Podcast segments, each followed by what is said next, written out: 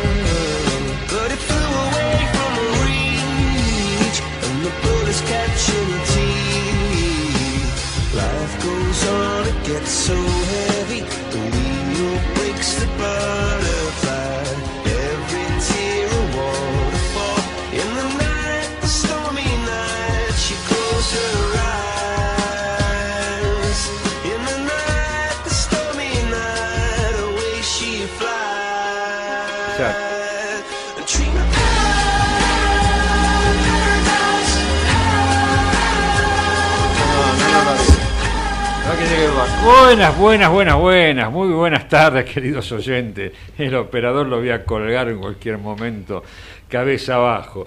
Estamos en el tercer ojo, ¿sí? y número, número que me gusta, ¿eh? número entero. Y si era 369 antes, que también te gustaba. Claro, pues vos fíjate, da 370, 3 más 70 más 00. El lindo número, linda combinación. 3 más 7, 10. 10 más el 0, 100. Otro número redondo, gordito, lindo. Lindo número.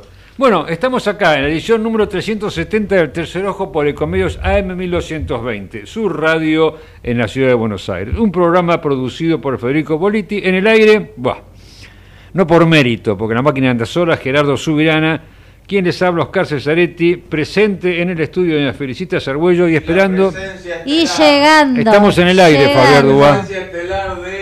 Así que quería hacer él quería hacer su entrada triunfal. ¿Qué tengo que hacerle en bambalinas? Él quiere, él quiere una escalinata y bajar, así por la escalinata. Llegó la estrella, el rockstar de la radio, Fabián Dubá, hijo.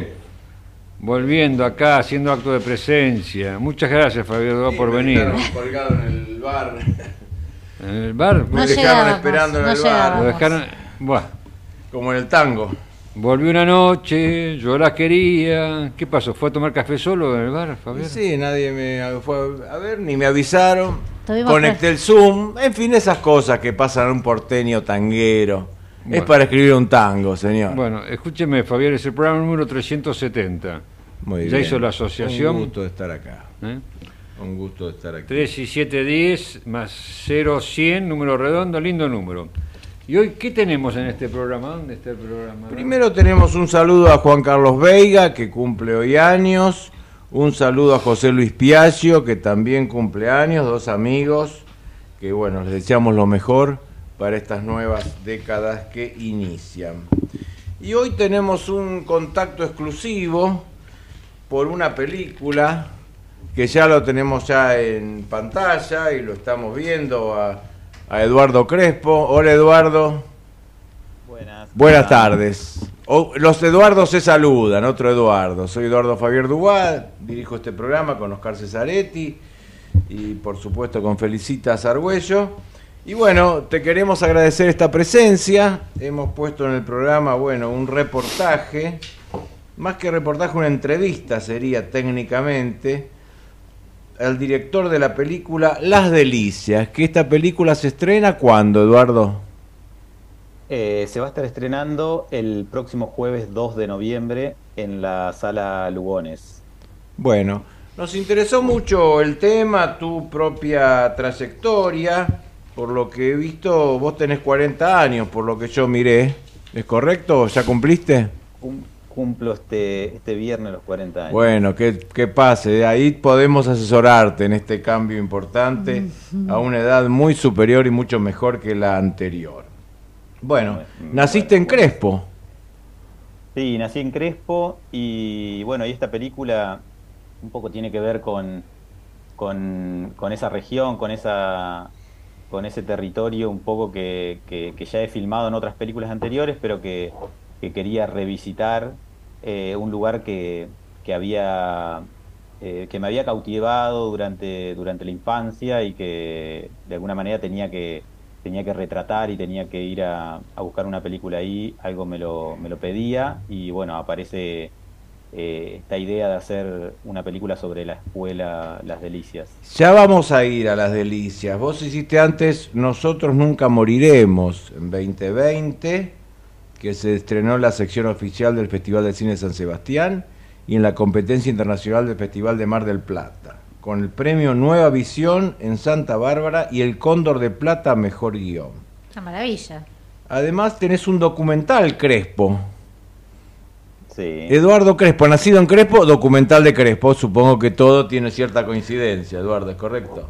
La continuidad de la memoria. Y tenés otra película tan cerca como pueda, además de haber participado en otras obras, por supuesto. Bueno, contanos un poco Vamos a hablar de las delicias. Empecemos las delicias. Veamos primero la inspiración de las delicias. Ahí ya tenemos en pantalla eh, el tráiler. Contanos algo de la película ahora. Bueno, eh, la película es, un, retrato de, de, un grupo de niños, más de 100 niños que conviven en el internado de una escuela agrotécnica eh, que se llama Las Delicias, en, el campo entrerriano, ahí cerca de, donde vivo, de donde nací, en mi pueblo. ¿Esta escuela eh, subsiste hoy?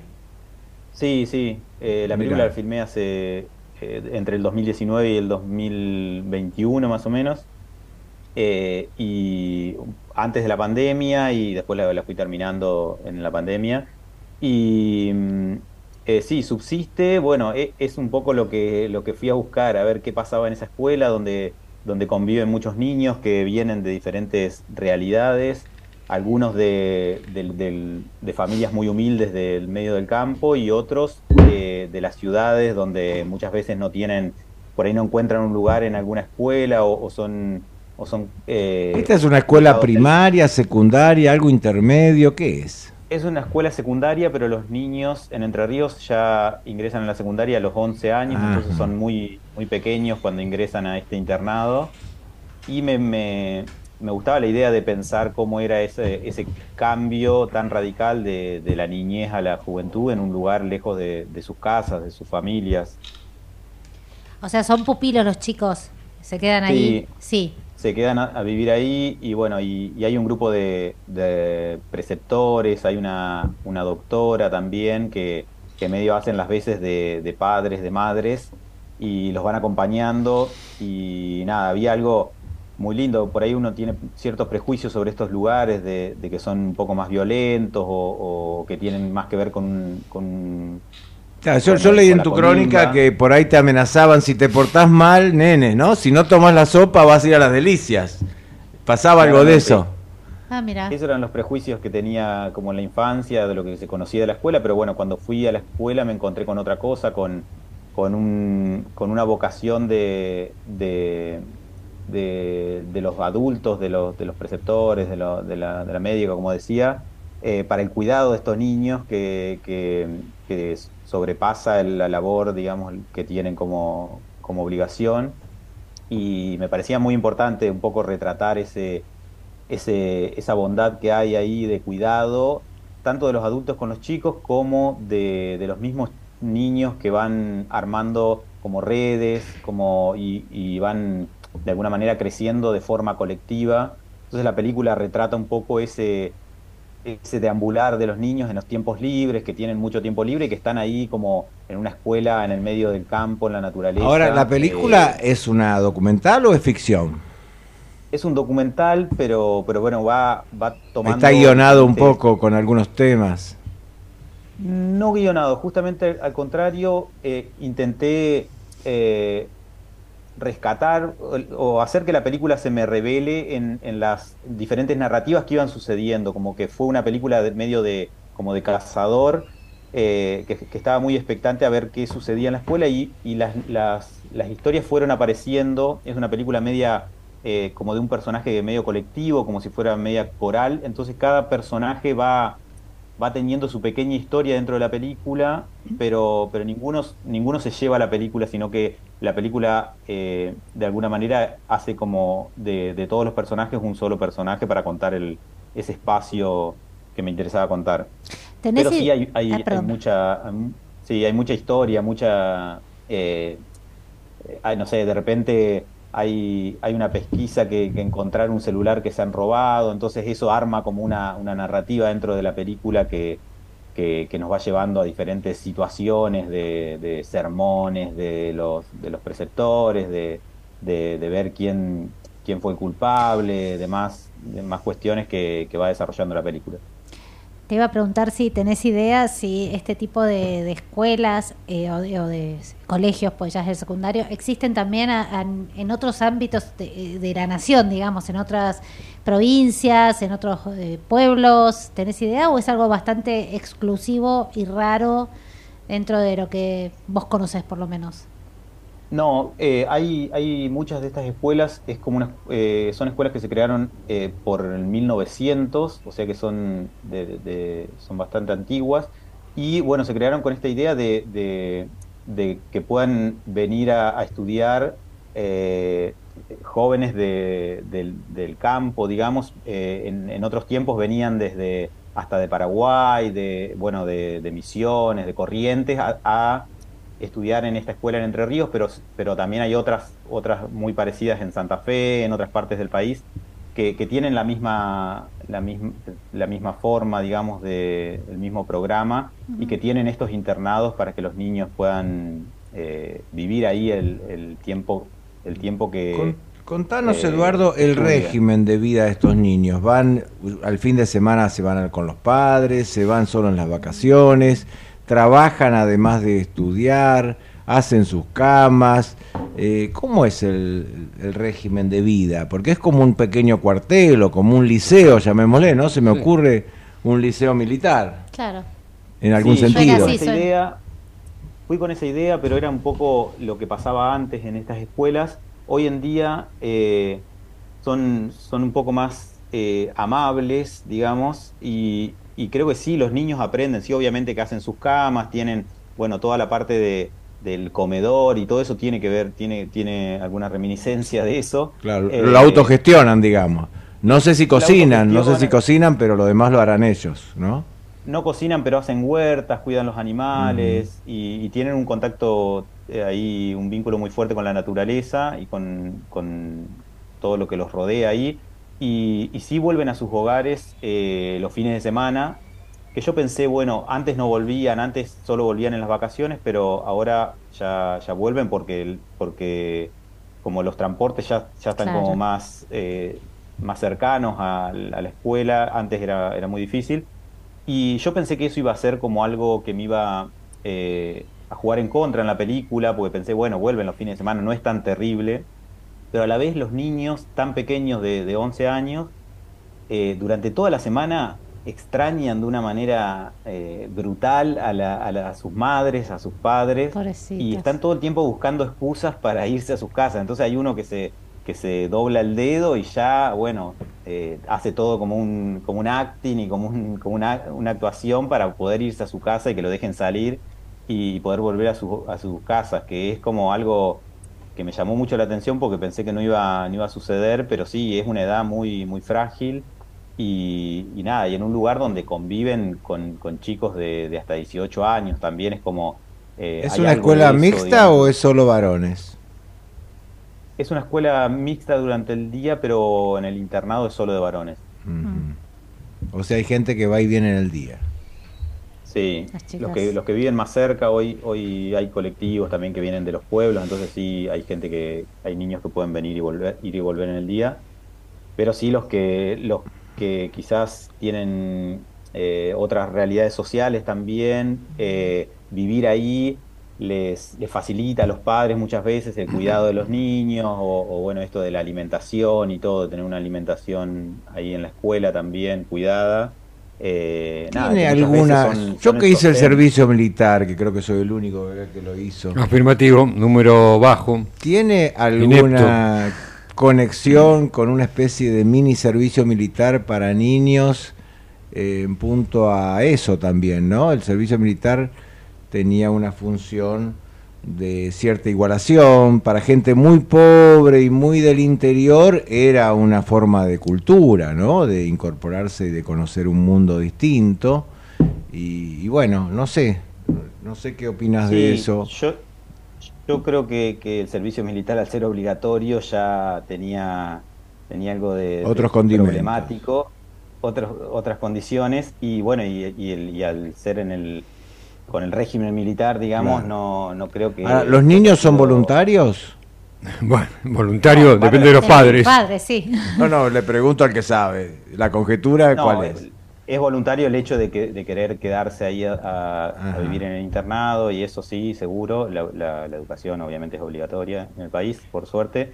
Y, y, nada, y por suerte están estas escuelas públicas de, que de alguna manera como decís, bueno, esto que igualan de alguna manera las condiciones de un montón de niños que eh, no viven, no tienen las mismas condiciones y, nada, de repente eso se ve en la película, que hay algo como un, como algo colectivo de, de, compartir, de generosidad que tienen los niños y que aprenden los niños en esos lugares, que, que va más allá de las clases sociales, que obviamente hay hay gente de campo muy pudiente, hay gente de campo muy humilde, hay, gente de la ciudad que, que, viene con los problemas de la ciudad, problemas familiares, como un montón de, de, problemáticas que se cruzan en la escuela, pero los niños se encargan de, igualarlas, de, compartir, de, ser generosos con, con, los, con, los, demás y, hay algo de eso que, es muy lindo, que, pueden convivir y, y aprender de lo que va a ser la vida adulta en un futuro eh, y bueno, y esto, y que, la escuela sea pública también, eh, creo que, que nos, hace pensar un poco, reflexionar en la importancia que tienen estas, estas escuelas en, en, todo el país, en estos lugares tan remotos. Eduardo, te hago una consulta. ¿De qué números hablamos? ¿De internados, externos que van y vienen en el día? ¿Cuánta, cuánta gente tiene el colegio operativamente? bueno, ahí eh, conviven, cuando estaba filmando, convivían más de 120 niños. Eh, y, bueno, y durante el día se suman otros 200, ponele, a la escuela. es una cosa, eh, es una organización pero Sí, tiene mucha concurrencia. Después de la pandemia hubo un, cambio también que fue como, bueno, los niños no podían estar más, entonces quizás las familias se organizaron y ya eh, fueron menos al internado, pero creo que, que, bueno, ese era un número que se manejaba antes de la pandemia. ¿Y con qué tipo de capacitación salen eh, en ese, o sea, terminado el, bueno, secundario? Sí, una, una capacitación agrotécnica que pueden trabajar en, pueden trabajar en cuestiones de rurales, digamos, eh, y muchos de ellos salen con una orientación a, estudiar, no sé, veterinaria o, o agronomía. ¿Tienen eh, orientaciones dentro de, la, digamos, del secundario? ¿Hay eh, o, es todo el mismo para todos, la base? No, es todo, es todo lo mismo, sí, ah. sí, que tiene una orientación, sí, agrotécnica. Ok. Eh, y, y, sí, a mí me pasó algo que, también eso, como con la idea de, quizá esto, como uno piensa, ah, bueno, es una escuela rural, entonces, bueno, van a trabajar en el campo, su futuro es el campo. A mí me parecía como un poco, un poco duro para ellos que solo tengan esa posibilidad también. Entonces, como que de repente eh, el, inicio de, hacer esta película fue como la idea de hacer un taller con ellos y mostrarles que hay otras cosas también, como bueno, yo trabajo de cine, vengo del mismo lugar y descubrí algún día que se podía hacer películas, que se podía trabajar en, hacer películas. Y, bueno, también eso, abrirles la, la, posibilidad a que, a que ellos también conozcan el, mundo del cine y puedan pensar en un futuro, ¿por qué no? Eh, ser las nuevas generaciones de cineastas que salgan de, un pueblo como el que vengo yo. Ahora, yo leí por ahí, Eduardo, que vos la película la hiciste prácticamente solo, sin mucho equipo de colaboración, ¿es correcto? Sí, esta película en particular la hice solo porque estaba como un poco desencontrado con el con la forma en la que se hacen las películas, muchas veces que tienen que ver con algo del régimen militar que, del que hablábamos, eh, como esta verticalidad y, burocracia que tiene por ahí hacer una película. Entonces fue como una especie de, de película más en solitario para reflexionar un poco, pensar cómo también eso, reflexionar sobre lo que hacemos, sobre el, sobre el trabajo que hacemos los cineastas y, y pensar cómo nos acercamos a la gente, cómo eh, algo del vínculo y del respeto que tenemos para con la gente que filmamos.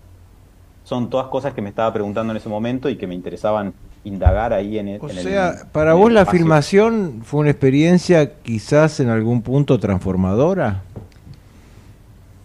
Sí, totalmente. Eh, o sea, el Eduardo Crespo que empezó a filmar, ¿no? Y terminó dos años después porque creo que tuviste otra película en el medio, ¿no? Creo que es así.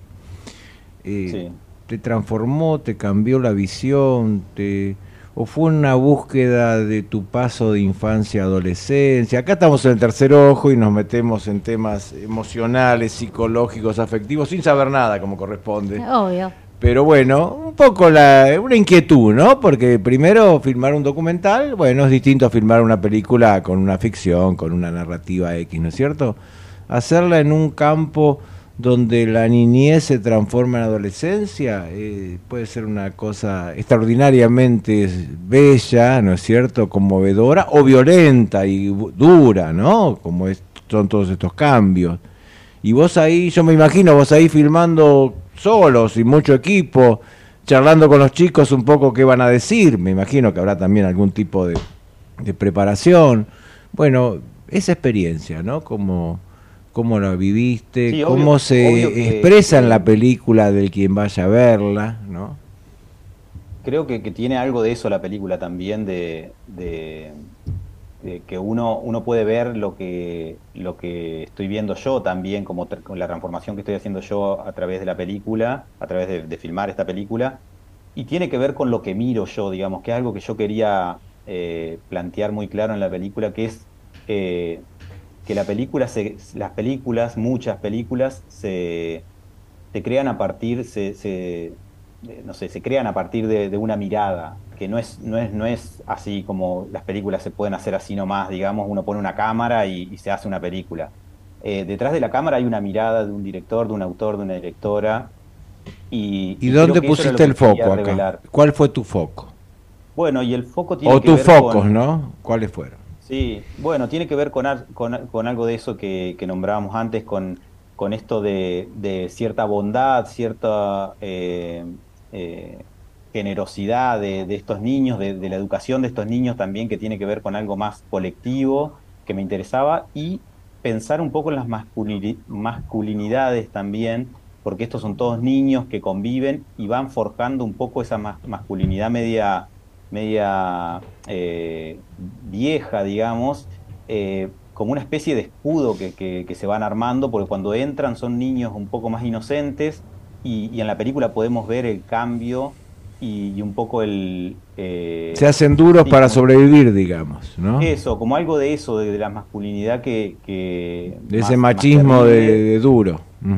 Sí, que uno tiene, que uno no puede dejar como expresarse o, tener sentimientos eh, frente a los otros. Entonces, eh, algo de eso aparece en la película y, me gustaba también reflexionar un poco sobre eso, que tiene que ver conmigo también, con lo que me pasa a mí en el presente, con, todos los cambios que hay hoy en día. Pero habiendo, porque vos comentaste que eh, durante el día ingresan mujeres, niñas, al digamos al colegio, a la escuela, con lo cual es, es verdad que la convivencia constante y, de, vivir, digamos, es entre, entre chicos, pero esa, esa influencia de las mujeres no, de alguna manera no equilibra esa, ese crecimiento que vos estás mencionando. Imagino que tiempo atrás esta escuela habrá sido de varones únicamente, ¿no? En sus inicios. Eh, pero, digamos, ¿no modificó el tema de que hayan ingresado mujeres durante el día? ¿O vos sentís que todavía esa diferencia está? Sí, es muy interesante lo que, lo que decís porque fue algo, no, no entró en la película porque no lo pude registrar, porque pasó en otro momento, pero, pero sí la escuela era de hombres, solamente de varones, y cuando entraron las niñas, eh, cuando, cuando se abrió a que sea mixta la escuela, lo que me contaban los preceptores era, que, antes de eso eran era nadie se bañaba, nadie se, nadie tenía respeto por nadie y de repente cuando entraron las mujeres hubo algo que cambió rotundamente la eh, la dinámica, digamos. la dinámica de, estos niños y, fue algo maravilloso que cuando me lo contaban decía cómo esto no lo pude registrar, pero bueno, pasó años atrás, digamos, cuando, cuando se hizo mixta la escuela y, y bueno, y, en este caso sí hay algo que sí que los que los contiene un poco la, presencia de, las chicas, que son muy pocas también, que en cada curso habrá dos o tres, digamos. Ah, poquitas, muy eh, poquitas. muy poquitas. Eh, y, bueno, y la escuela tiene un, tiene un, eh, un proyecto de hacer un internado para chicas también, pero, pero eso es muy difícil de, controlar y todo, ya es muy difícil lo de los niños. Sí, me que haya mixto es, es más complicado. Eh, pero sí está, está, hay algo, hay algo muy lindo en eso también y que, que, pasó en ese, en ese momento de, mixtura que, que, me parecía maravilloso eso, como, como todo va, va cambiando la, eh, el, accionar de, de, los masculinos, digamos, de, los hombres, básicamente. Eduardo, ¿y eh, alguna anécdota o hecho que te impactó durante la filmación? ¿Algo que te sorprendió, que no esperabas? Porque bueno, vos fuiste un poco también quizá a la pesca de ver qué pasaba, ¿no? Porque quizás iba con una idea que después se modificó. Pero quizás haya algún hecho que te resultó significativo. No sé. Sí, hay, hay, un, hay parte de la película que, bueno, como les contaba, que eh, en, una, en una pelea desaparece un celular, entonces en la película se cuenta esto como, bueno, eh, quién, quién es el culpable de repente, pero bueno, la película en ningún momento eh, a mí me interesaba mostrar quién era el culpable en la película del robo del celular. Eh, pero todo el tiempo se está buscando, bueno, hay reuniones, los llaman a la dirección a todos a, hablarles para que aparezca el celular, y de repente en un momento, cuando estaba filmando, ya ha pasado el tiempo, uno de los preceptores me dice, ah, ¿sabes? Yo ya había filmado un montón de esto y sabía que iba a ser gran parte de la película, como algo, una de las, de las líneas narrativas. De repente me dice, ¿sabes quién fue el que robó el celular?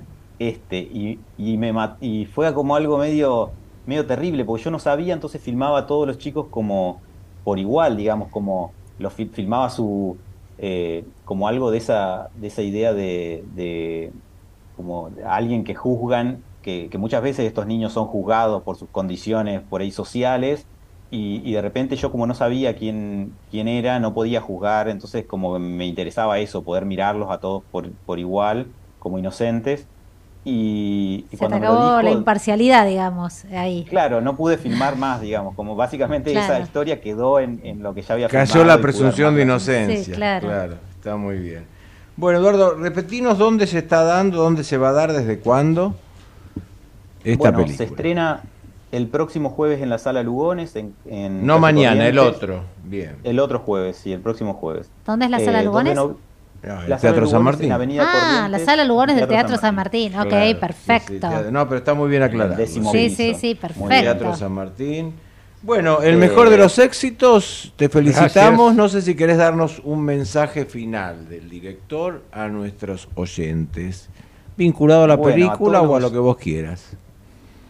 Yo creo que a los oyentes, bueno, decirles primero que son siete únicas funciones, entonces que aprovechen a verla en, el cine, que, apoyen el cine argentino también, que, tan, bien le está yendo últimamente, que hay tantas películas argentinas eh, conmovedoras para ver, y sobre todo en estos tiempos difíciles, hablarle a los, a los oyentes del programa que una película que, rescate y que nos hace reflexionar acerca de, la educación pública y del trabajo eh, que ponen los trabajadores de, la educación pública eh, para que los niños puedan crecer en, formas adecuadas y amorosas. Así que nada, invito a verlos, a, ver la película a todos y a todas. Y, yo voy a estar ahí para también eh, dialogar con el público, reflexionar y, pensar un poco a ver de, todo lo que surge ahí de ver la película. Te hago una última pregunta. ¿Es una película eh, para adultos o te parece que vale la pena que por ahí adolescentes la vean también?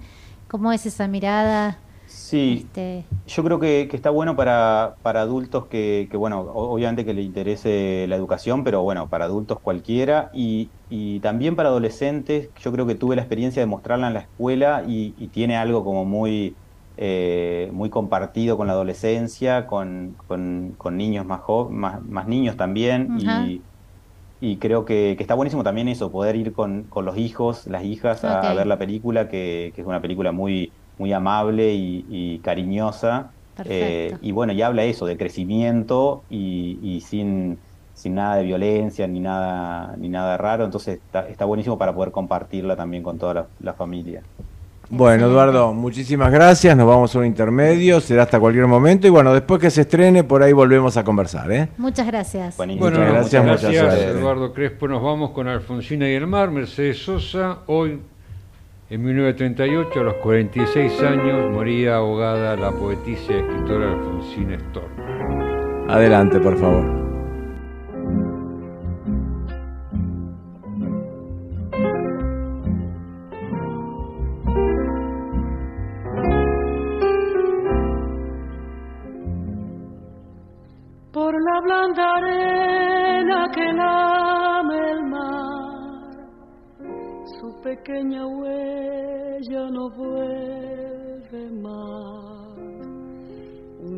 Sendero solo de pena y silencio llegó hasta el agua profunda. Un sendero solo de pena muda llegó hasta la Sabe Dios que angustia te acompañó, que dolores viejos cayó tu voz para recostarte arrullada en el canto de las caracolas marinas. La canción que canta en el fondo oscuro del mar la caracola. Te vas Alfonsina con tu soledad, que poemas nuevos fuiste a buscar, una voz antigua de viento y de sal. Te requiere el alma y la está llevando.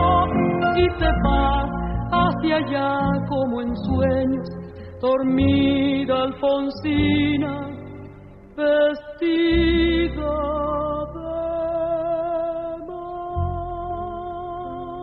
Ecomedios.com AM1220.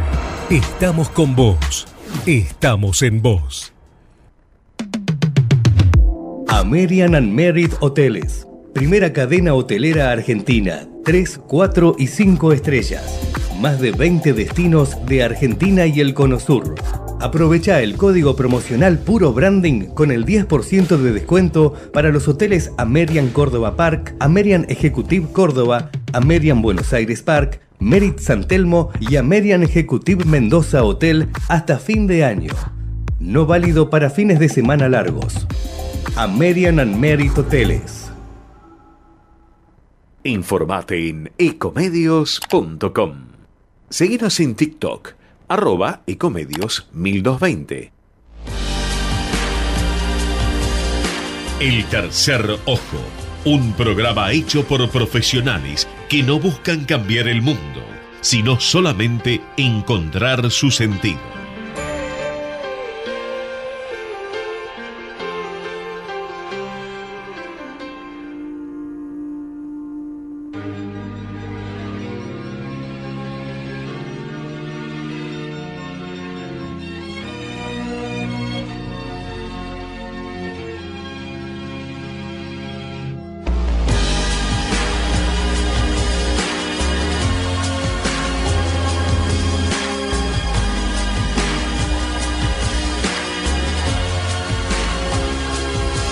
Semana, ¿qué tenemos? Mamita mía, por favor. Bueno, han llegado tiempos más tranquilos. Ha llegado la Universidad de San Pacho con vicisitudes vinculares, acá en el Tercer Ojo, por Ecomedios AM 1220, un espacio exclusivo para la reflexión, la meditación y el reencuentro. Mire, Politi, deje de hacerme seña de traer el vidrio, parece un mono usted. A ver, nene, operador, mande la música de presentación.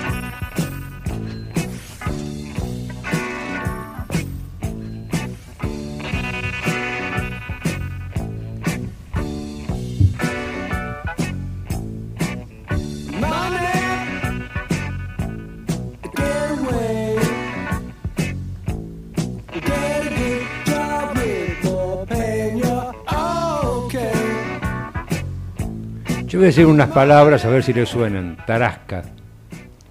Tarasca, tarasca. un lío, ¿no? Una tarasca, tarasca. Mosca. ¿Tarasca es una mosca? Villuya. Villuya. No, no, Eduardo Tela. ¿Qué? Tela. ¿Tela? Tela. Nosotros lo usamos como género, pero no. Soldi, para decirlo en italiano. Claro.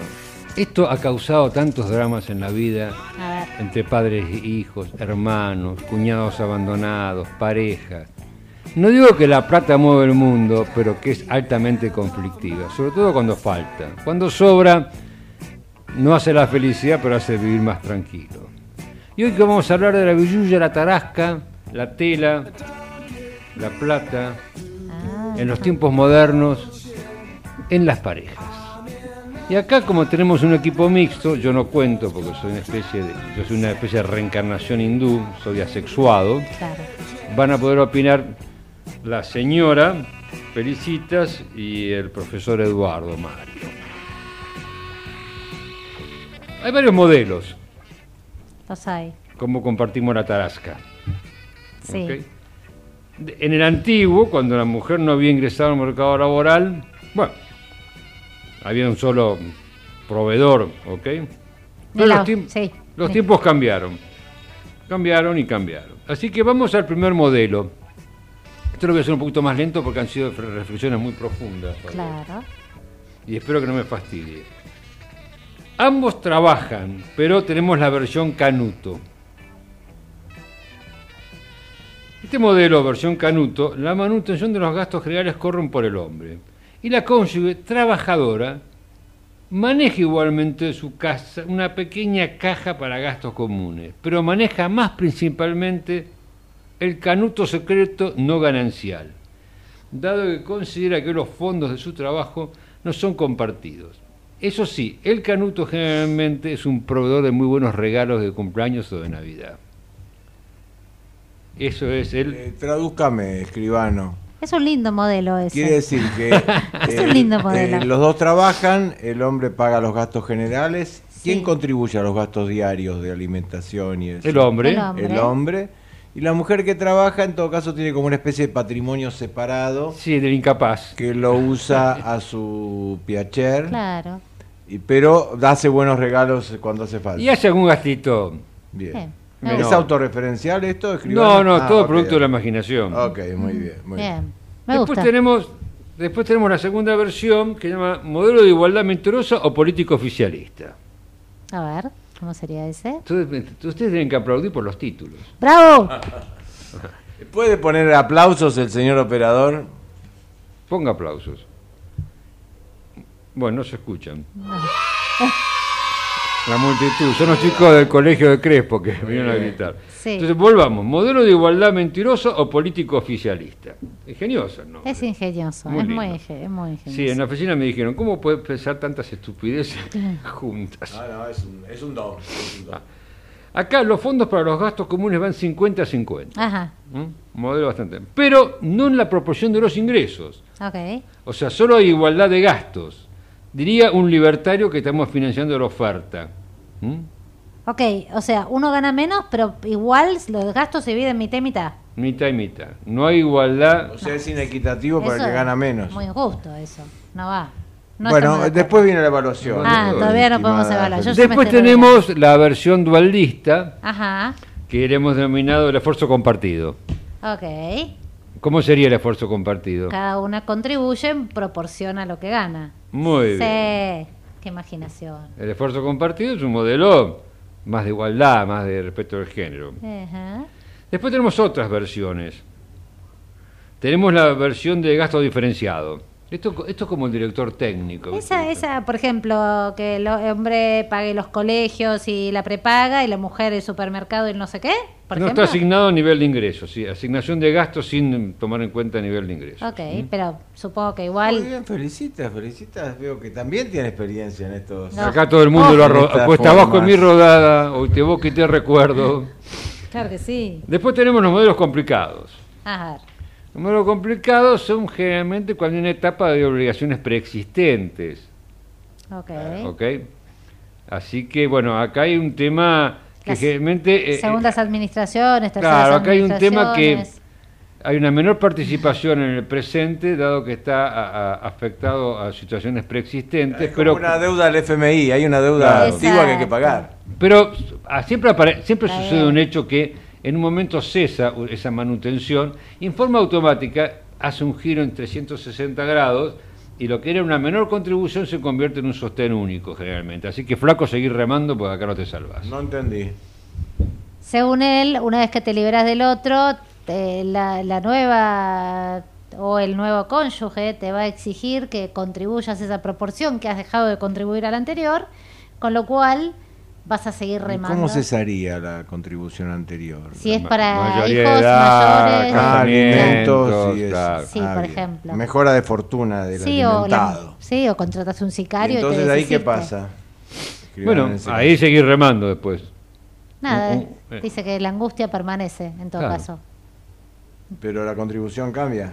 No, Yo sí. dejo de atender una deuda anterior. Y la presente. Sí, y ¿Cambia la contribución? Claro, la deuda- cesaste el deudor y te van a hacer, te van a pasar la nueva deuda. Los Ah, 100 que le pasabas a, la anterior administración, ahora ponela en esta. Claro, Ah, y seguir remando. Ok. Y después tenemos un modelo de gastos especiales, que es un poco más difuso, donde cada, las partes tienen canuto privado. Y en forma de armonizar la pareja es que los gastos especiales salen del canuto privado de cada sector. Por ejemplo, supongamos lo siguiente. Yo pago el día a día, pero el canuto privado de ella paga las vacaciones. ok. y paga los regalos especiales de casamiento, cumpleaños, familia política, familia de sangre, etcétera. Todos los regalos, todas las vacaciones. Y acá, el que, el que tiene esa organización, aunque lo llevan a Mar de Ojo, piensa que está en el Caribe, pues no puso una moneda y está feliz. Claro. Es el único momento que le sale O gratis. sea, hay uno que vida. tiene como los gastos extraordinarios, si se Sí. quiere. Ok. Canuto privado. de La decisión de esos viajes extraordinarios, ¿quién la hace? La que pone el- la guita Ah, en el canuto ok. privado. Ah, Eh, se bueno. impone, o sea, se habría impone el cierta poder. relación entre poder y dinero en la pareja. Y sí, siempre hay una relación entre poder y dinero. Sí. Así que bueno, esto es un modelito que armé rápidamente, pero me pareció muy ingenioso, muy brillante. Creo que merece director musical. Otro Póngame aplauso, de vuelta para despedida. Este Yo pensé que íbamos a votar. Yo No, adhiero. no, estoy cerrando. Sí, ¿Cuál nos parecía mejor para...? Estoy cerrando. Claro. Esto es una contribución especial de la Universidad de San Pacho para este programa Ecomedios por AM 1220. Hablo al micrófono, me tenés podrido. Listo. Bueno, toma la palabra Javier Dubá que va a fastidiar a, a mi persona como de costumbre porque está No, en pensé su... que se podía, había que Ahora votar. puede. Ahora no, no, no. Ahora debate. Ahora viene el debate. Ahora Tiene viene el 30 debate. segundos Yo para el debate. otro modelo. Ah, A ver. hay más ideas. Los dos trabajan, aportan un fondo y uno administra. ¿Uno solo? Sí. ¿Y el otro? ¿Qué? Mira. Gasta. De reojo. Es otro modelo. Es otro, es otro modelo, tienes razón. Es, otro, modelo. Alguien, es o otro sea, modelo. una cosa es la captación de fondos y otra cosa la Es la gestión asignación de fondos. fondos. en la Está bien, asignación a los tienes razón, recursos. tienes razón, es un modelo. ¿Eh? Está bien. Es otro modelo. Es otro modelo. Bueno, sí. estos son la- siempre es un motivo de... la, la ausencia de dinero es un motivo de conflicto. Sí. El exceso a veces También. Puede también, también. serlo. Pero bueno, con dinero la cosa es más sencilla porque los problemas se vuelven más pequeños, Sin lugar a dudas. sin lugar a dudas. Pero bueno, Sí. igual te digo que la gran mayoría ahora de la gente más joven Mm. está normalmente en el político oficialista o mentiroso. 50% de gastos sin tomar en cuenta ingresos. Normalmente viene así la mano. Hicimos una encuesta callejera, Ah, acá en la Valle y su ¿Y qué es lo Ah. que recomienda la Universidad de San Pacho? Una pareja nueva se va a formar, viene a la Universidad de San Pacho a pedir una especie de orientación eh, matrimonial o de pareja y dice que, bueno, mire, le dice a la universidad, tenemos estos seis modelos, bien. El esfuerzo ¿Cuál es compartido... el que usted recomienda? El esfuerzo compartido es el más justo, pero puede llevar a la algazanería. Supongamos una... ¿A la? Ah, Algazán. Olga Sanería. Ol- Olga Sanería. Sí. Que se Holgazán. va- no va a querer generar más. esa, no, no, quiere generar rara, sí, no, más. Bueno, yo me habré equivocado, no hace falta que me lo marquen en la radio. Un tema de dicción, dale. No, no se, la- no se le critica al compañero en la radio. No, no, eh, no escuché. Se van a dejar estar, no van a generar más dinero. Claro, supongamos que usted que su, su, su métier ha sido la justicia, eh, podría haber ascendido una persona a oficial primero, con lo cual le podría llevar más horas de trabajo. Tal vez dice, ¿para qué? Si yo voy a la igualdad, tengo que poner más guita y laburo más tiempo. Me quedo como empleado raso. Bueno, pero también se queda con más Mm, No lo veo No. para No, nuestra no sociedad sé, tiene latina. su tema. No, eso parece los incentivos del análisis económico del derecho. Bueno, es sí, muy claro. sofisticado. Eh, es que es la universidad de posgrado esto, No, no, claro, crea que sí, esto es una guagua. No, claro, claro, hay que tener. Bueno, elijan y vean, discutan. Bueno. Yo creo que las nuevas generaciones van normalmente al político oficialista. 50 y 50 y no. Creo que al proporcional. Yo creo que una pareja que vive junta y los dos ganan dinero, en principio pagan miti miti los gastos, me parece. Mm. Si hubiera mucha descompensación, Eso, capaz si que no ganan lo mismo. O qué sé yo, quizás no, habría que establecer eso. Claro, por ahí uno un gana muy piso de bien. miti miti los gastos y en ciertas circunstancias no. Siempre están los extraordinarios, claro. Ahí la, la idea de Canuto, que es como una especie de pequeña caja fuerte privada, Claro, Canuto. digo para No, no traducirlo. declarado. Pero esto, Canuto- usted tiene menos. Es el Barrani. y Usted no conoce no conoce ni el este abasto. La plata No negra. es solo para tercera edad, es un programa para gente joven que este lenguaje no lo conoce. No es para que se Pero- guarden en el bolsillito y no lo escuchó- declaren. Claro. Nunca escuché un tango, Canuto, Yo hay sí, 20 pero veces que Canuto el aparece en el público nuestro es un Es público joven, me va a decir, no me mienta, mucho Fabián. más Muy diverso, joven, muy joven. Mucho más diverso. Cada vez más. Bien. Bueno, escribano, ¿qué le ponemos a esta nota a la Universidad de San Pacho? Como Un siempre, 10, brillante. ¿no? Un Un Un 10, un 10. felicitado. Una, sí, sí, una información Creativa. crucial. Es creativa. muy creativa. Sí, claro que sí. ¿Y usted que tiene algo divertido, Fabián? No, ahora Ah, bueno, menos mal. Felicitas. Dale tranquilo, felicitas. Bueno, simplemente como hoy... nos- Rincón de la reflexión. Música, por favor, Sí. señor operador, para el rincón de la reflexión. Invente algo, tiene cinco Algo segundos algo para inventarle la música al espacio de un jazz. A ver, ¿qué inventó? Música de meditación. a ver Naranana. qué sale, vamos a ver, vamos a ver qué sale. La salud de nuestros hijos. Na, na, na, na. ¿No? ¿Tampoco? Lo Bueno. sorprendimos. Bueno, para el cierre. Prepare algo para el cierre de Felicitas. Bueno, eh, como bien mencionaron, estamos eh, en efemérides del fallecimiento de Alfonsina Storni, gran poeta, eh, que, bueno, como saben, se internó en el mar. Y el mar constituye un elemento de poesía recurrente, ¿no? Tanto en Alfonsina Storni como Jorge Luis Borges, Benedetti, Pablo Neru- Neruda, Federico García Lorca, Octavio Paz, todos en algún momento, y yo misma, en algún momento hemos hecho alusión al mar. Eh, decidí entonces compartir esta, esta poesía que, que escribió Alfonsina Storni, donde justamente hace una reflexión profunda sobre ese dolor que tiene, la angustia y la melancolía que está viviendo, y cómo añora calmar su eh, angustia entregándose al mar. Y dice, quisiera esta tarde pasear por la orilla lejana del mar, que la arena de oro y las aguas verdes y los cielos puros me vieran pasar. Ser alta, soberbia, perfecta quisiera, como una romana para concordar, con las grandes olas y las rocas muertas y las anchas playas que ciñen el mar, con el paso lento y los ojos fríos, y la boca muda dejarme llevar, ver cómo las aves rapaces se comen los peces pequeños y no despertar. Pensar que pudieran las frágiles barcas hundirse en las aguas y no suspirar. Ver que se adelanta la garganta al aire, el hombre más bello no desear amar. Perder la mirada distraídamente, perderla y que nunca la vuelva a encontrar. Y figura erguida entre cielo y playa, sentirme el olvido perenne del mar. Bueno, muy linda.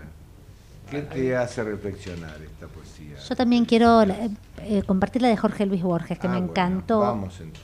¿Sí?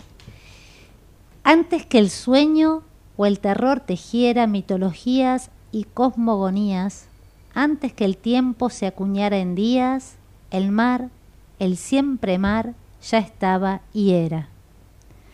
¿Quién es el mar? ¿Quién es aquel violento y antiguo ser que roe los pilares de la tierra y es uno y muchos mares, y abismo y resplandor, y azar y viento?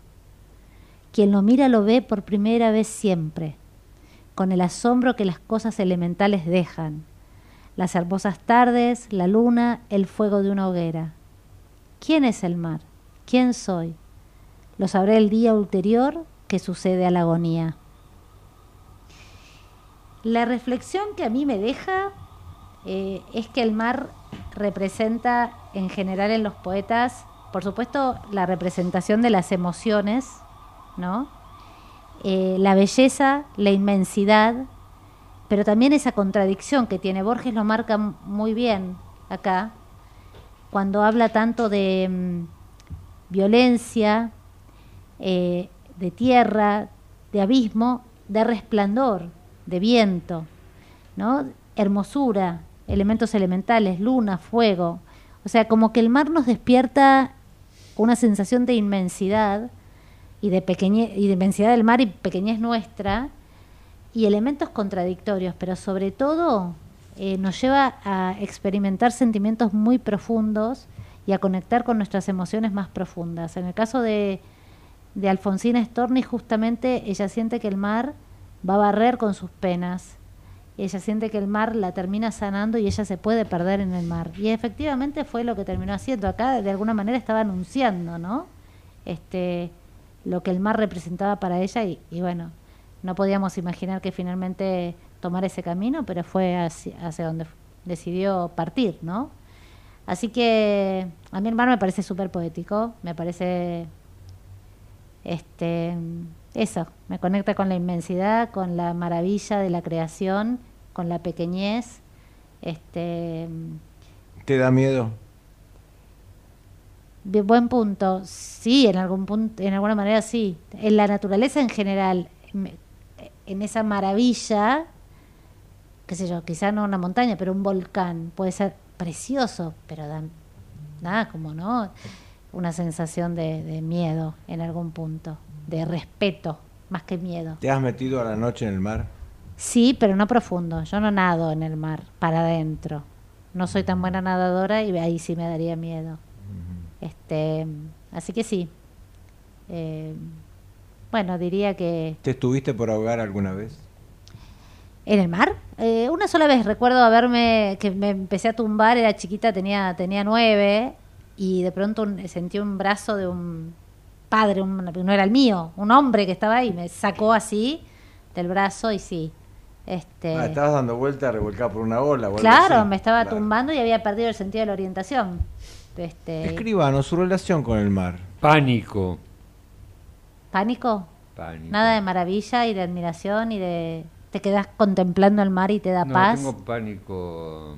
La muerte por ahogamiento me produce... Ayer estaba viendo un pedacito en la película Marinos en Guerra, una película noruega, donde hay algunos temas de, de, bueno, de salvataje en el mar, gente que no la pudieron salvar, bueno, era conflictiva. No, el mar me, me, me- me produce mucho temor, Ah, mucho miedo. Y me ha costado, he tenido algún episodio que me ha costado volver a la costa, así que Claro. más que respeto. Pero has salido a, a- entonces a nadar al mar, si te ha costado. No, fracasé haciendo tabla con vela. Ah, Era fácil salir, pero difícil volver. claro. Claro. ¿Y vos, Yo Eduardo? tengo una relación linda con el mar. Nosotros de chicos íbamos a Claromeco. Mm, Es una playa muy grande, teníamos una casa de madera sobre la playa, había 12 casas más o menos. La gente del pueblo nos odiaba porque ellos estaban en el pueblo, nosotros estábamos en la playa, cuando querían ir a la playa tenían que pasar por nuestra casa, era como que les invadíamos la casa, el pueblo, pero realmente he pasado días y noches y creo que me soy muy amigo del mar, me encanta. no le tengo miedo. Y el ruido del mar, el sonido del mar, de las olas Da tanta eso que decís vos, ¿no? Esa inmensidad, ese misterio. Sí, tiene un misterio. Y eso que todos los días cambia, y eso que te trae algo de golpe, encontrás que la ola, la arena dejó a la mañana. Nosotros salíamos a la mañana temprano a ver si aparecía algún tesoro, algún barco. Qué bueno. Mi papá nos fomentaba estas cosas. Pero bueno, me parece realmente. Las películas de mar me encantan. Y el buceo no lo hago, pero me encanta ah, también. Ah, bueno, ves, el, buceo a mí me daría miedo. Estar ahí, ver los peces, los colores, me parece. Me daría claustrofobia. Fantástico.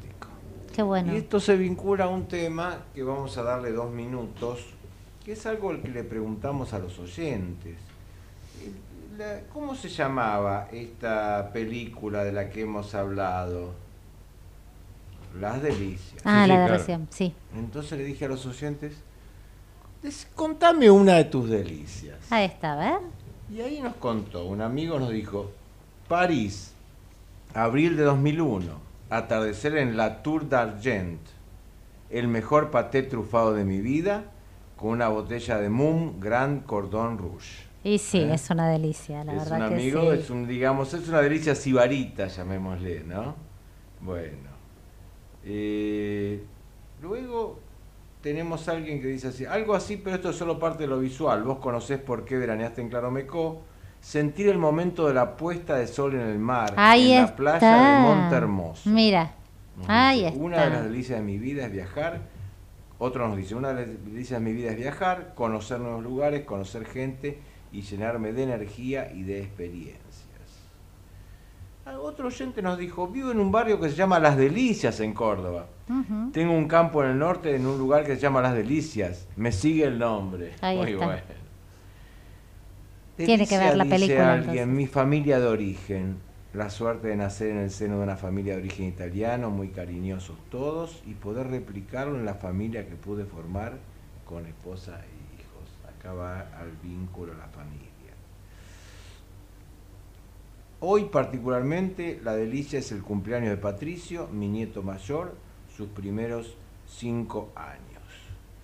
Bueno, gracias oyentes, nos tenemos que ir yendo, hemos estado con las delicias, hemos ido a esa etapa de infancia, adolescencia, qué etapa tan linda y tan difícil, ¿no? Las dos cosas, tan linda y tan fea, a través de este chico Crespo que me encantó. Sí, maravilloso. Su candidez y, bueno, la palabra despedida, escribano, hemos ido también al dinero de las parejas, hemos ido al alma del mar, de Alfonsina, la poesía. Lo de siempre, no, no. Buena semana, tranquilidad, meditación y disfruten que ya llega el próximo fin de semana. Uy, qué difícil. Bueno, sí, lo mismo. Muy buena semana. No tengo mucho. Bueno, que cada uno piense en sus delicias. ¿Cuáles son las delicias de la vida? Busquémoslas y trabajémoslas. Muchas gracias y nos vamos. Buenas tardes, noches a todos. Buenas tardes.